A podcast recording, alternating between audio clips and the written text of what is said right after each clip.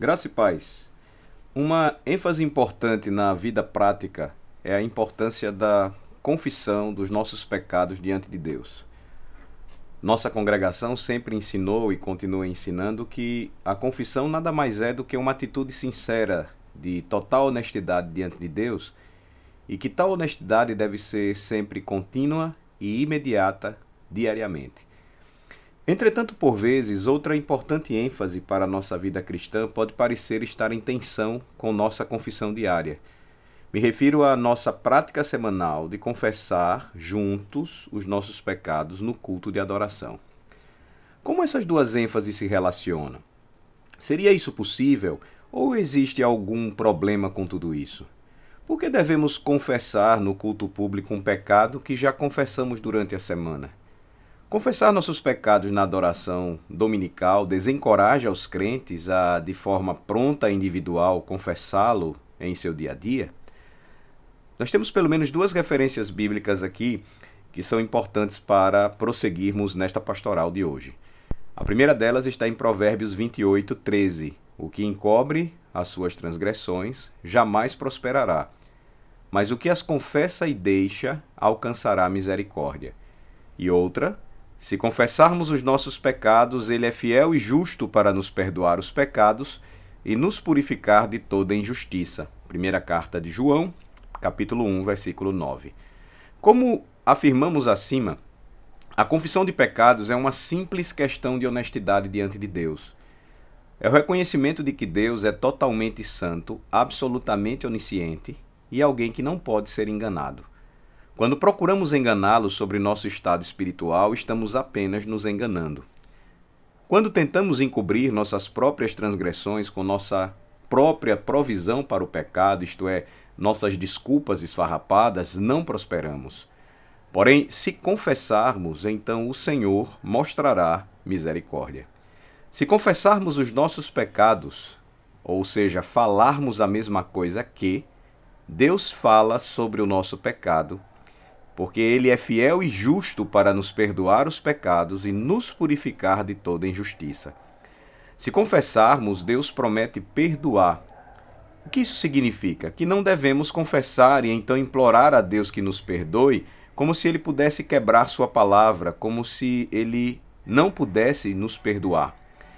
Entretanto, se o cristão confessar um pecado, ou se não confessar um pecado, se ele não fizer isso, a morte de Jesus não será afetada. É importante aqui frisar isso. Se o cristão não confessar um pecado, se ele não fizer isso, ou seja, a sua confissão, a morte de Cristo não será afetada. Se ele não fizer isso, a justificação pela fé permanece intocada. É, isso é tão perfeito como sempre foi, mas se ainda assim o crente continua lutando por uma vida santa, se ele continua lutando por, um, por, por sua santificação diária na corrida da fé, sem jogar fora a sua mochila inútil com todo o peso de pecado não confessado, a confissão de pecados é o que deixa todo esse peso de lado. Portanto, Hebreus capítulo 12, versículo 1 nos diz: Também nós, visto que temos a rodear-nos tão grande nuvem de testemunhas, desembaraçando-nos de todo o peso e do pecado que tenazmente nos assedia, corramos com perseverança a carreira que nos está proposta.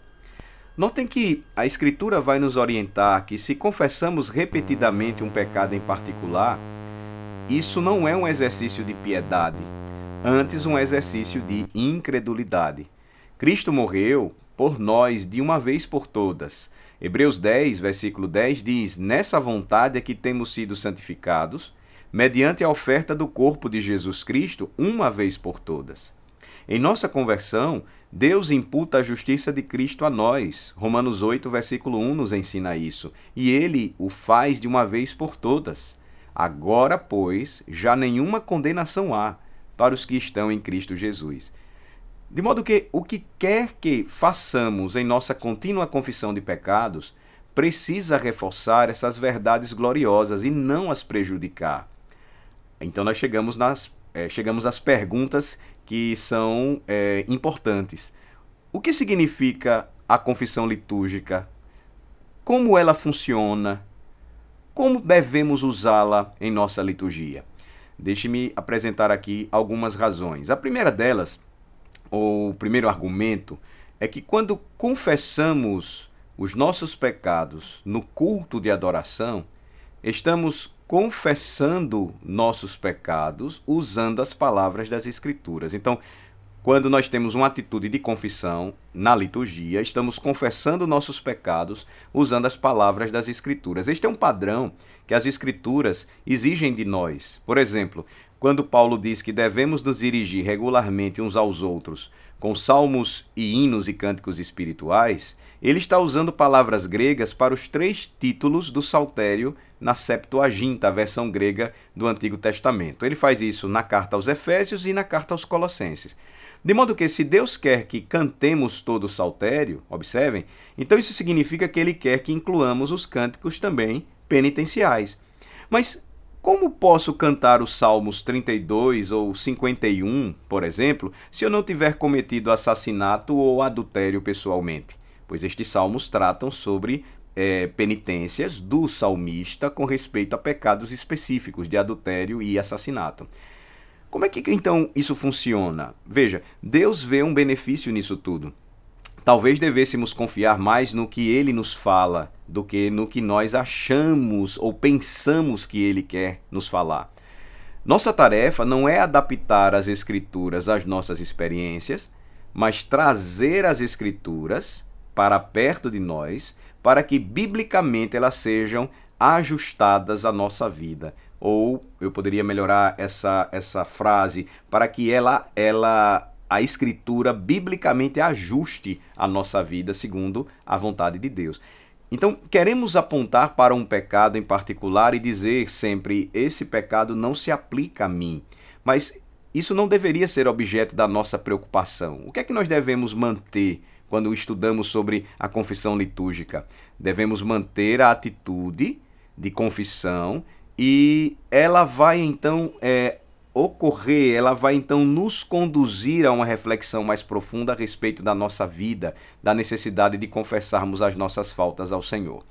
Número 2. Quando confessamos no culto de adoração, a maior parte da confissão é corporativa. O que isso significa?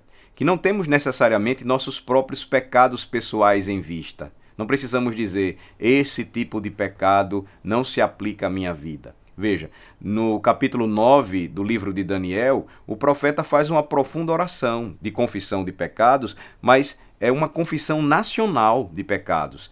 Diz assim, Daniel 9, versículos 4 e 5: Orei ao Senhor meu Deus, confessei e disse: Ah, Senhor, Deus grande e temível, que guardas a aliança e a misericórdia para os que te amam e guardam os teus mandamentos.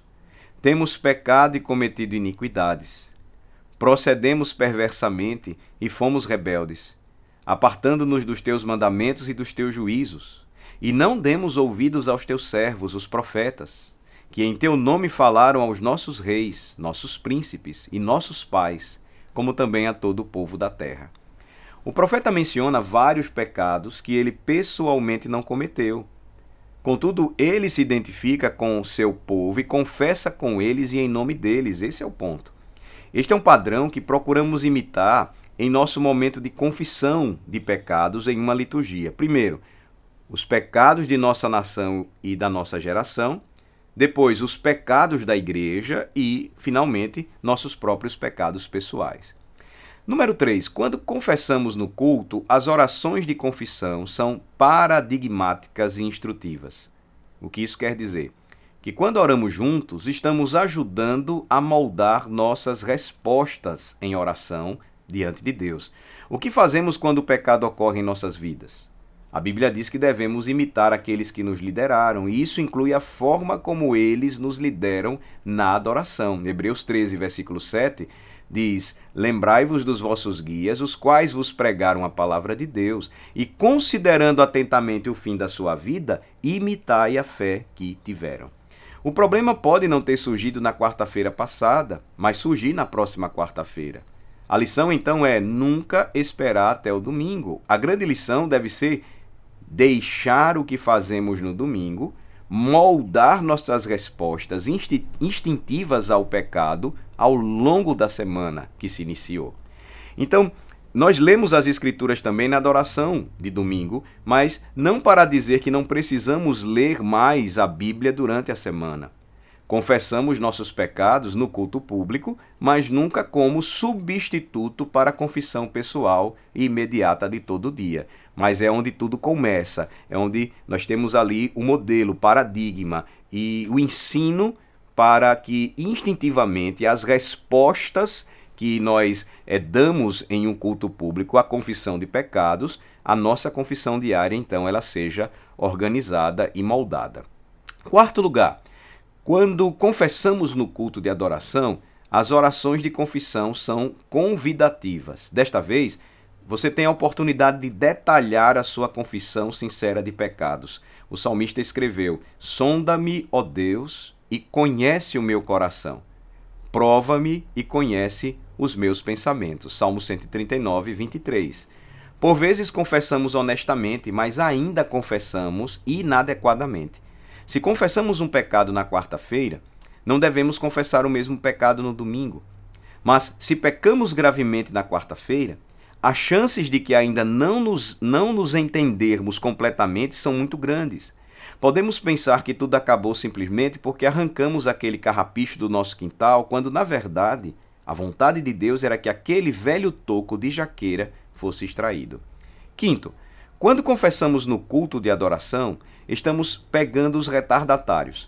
Embora devamos confessar nossos pecados imediatamente, é fato que nem todos o fazem. É uma vergonha cristãos deixarem para o domingo que deveria ter feito imediatamente. Na verdade, o fato de muitos crentes chegarem sistematicamente atrasados e justamente no momento da confissão de pecados revela muitas coisas. Contudo, é uma pena ainda mais grave ser convocado e cultuado domingo após domingo e mesmo assim adiar novamente a confissão de suas transgressões.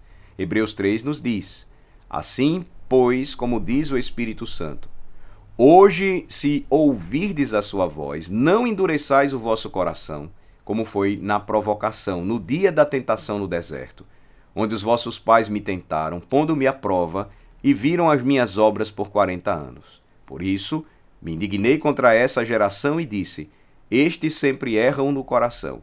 Eles também não conheceram os meus caminhos. Hebreus 3, versículo 7. Concluindo, me, me permita oferecer para você um modelo de oração de confissão.